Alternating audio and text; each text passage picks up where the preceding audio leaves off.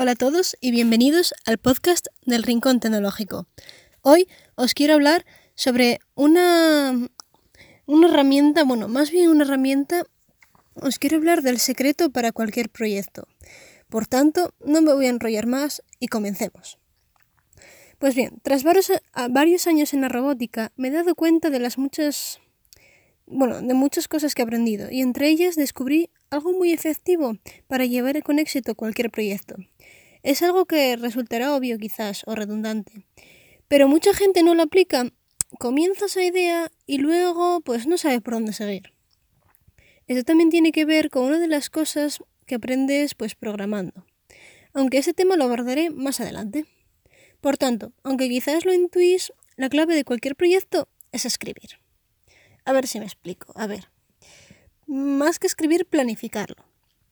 Pero no el método tradicional que vale perfectamente, ya que este método bueno, tradicional, así como lo yo lo llamo, tiene un problema, que este método lo tienes que tener todo muy claro.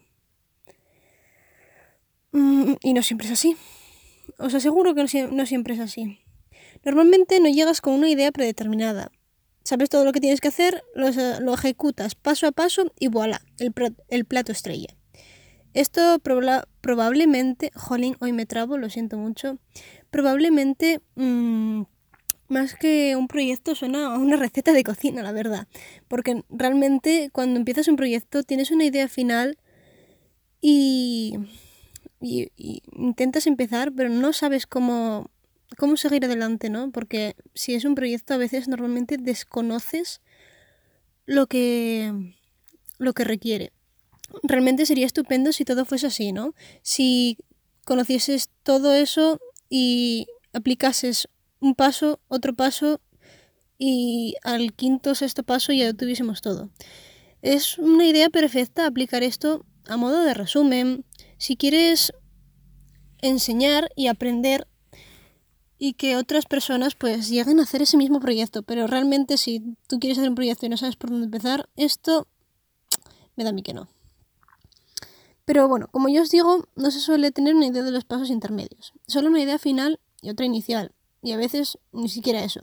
Y como parece que hoy todo va de con metáforas de comida, con esas recetas y ese plato estrella, diremos que realmente un proyecto es como un bocata, donde solo tienes las rebanadas de pan y tienes que añadirle cosas en medio. Porque resulta que tienes una idea más o menos cómo empezar, con suerte, porque esto me da para otro episodio, cómo empezar un proyecto pero te encuentras con el dilema de cómo desarrollarlo, ¿no? Que eso es lo más común. Tienes una idea, pero ¿qué hacemos con esto?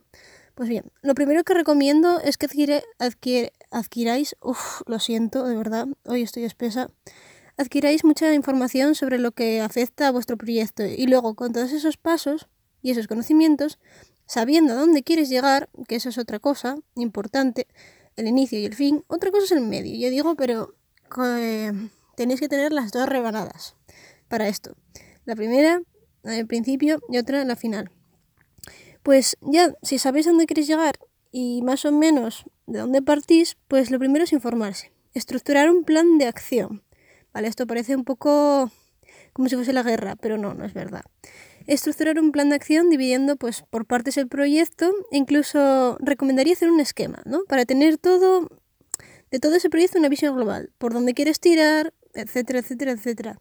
Incluso una vez recopilado toda la información posible, que esto es muy importante, conocer, conocer toda la información que respecta al proyecto y haciendo un esquema, más o menos una media idea de cómo desarrollarlo, es entonces cuando sí elaboras el paso a paso aplicando esa receta. Y diréis, y esto es lo que nos tienes que decir, que el secreto es más o menos pues informarse, pues sí. Lo digo por una razón, una razón muy buena, porque he visto a mucha gente como pollo sin cabeza empezando como locos un proyecto que nunca terminan o perdiéndose por el camino y no saben después cómo retomarlo. Esto es esencial para sacar un proyecto adelante. Desconozco si realmente esto es un método contrastado, tiene un nombre o algo parecido. Realmente es lo que aplico y no me va mal porque a veces pues no sé por dónde seguir y por eso me informo. Em, pues antes de nada, ya como ya os digo, uno se informa y luego ya ejecuta. Esto tiene muchos beneficios realmente. Entre ellos, el más importante, ayuda a la organización mental. Sí, te organizas mentalmente y luego organizas el proyecto. Luego sigues una serie de normas que eso siempre ayuda. Es como una especie de guías. Y aporta luz a esa nube gris que tenemos cuando queremos empezar un proyecto y no sabemos por dónde tirar. Así que, bueno, esto aplicado a la programación, ¿vale? Pero realmente puedes aplicarlo a cualquier otro proyecto. Yo lo aplico esto porque es lo que me gusta realmente y es por donde quiero seguir. Y aplicado a la programación o cualquier proyecto en la educación, esto es importante. En la programación y cualquier proyecto en la educación, o sea, si queréis hacer un proyecto, perdón, dejadme que me explique, si queréis hacer un proyecto en la educación, no, yo qué sé, construir no sé qué, ¿vale? Y dejar que los niños, alumnos, bueno, no tienen por qué ser niños, alumnos en general, lo hagan, primero hay que darles la información. No, por favor, a ver, si realmente son pequeños o no saben por dónde ir, obviamente, pues si, si les ejecutáis un paso a paso es muchísimo más fácil. Pero si realmente queréis que aprendan verdaderamente cómo hacer un proyecto, darles la idea principal, darles la idea final, darles toda la información y que intenten averiguar porque hay muchas maneras de hacer un proyecto y llegando al mismo resultado final.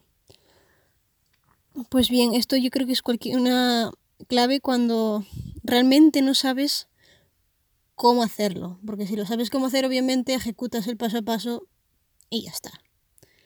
Bueno, pues espero, esto es todo, realmente, espero que os haya gustado, nos vemos en el próximo episodio y recordad, toca cambiar el chip y daros un voltio.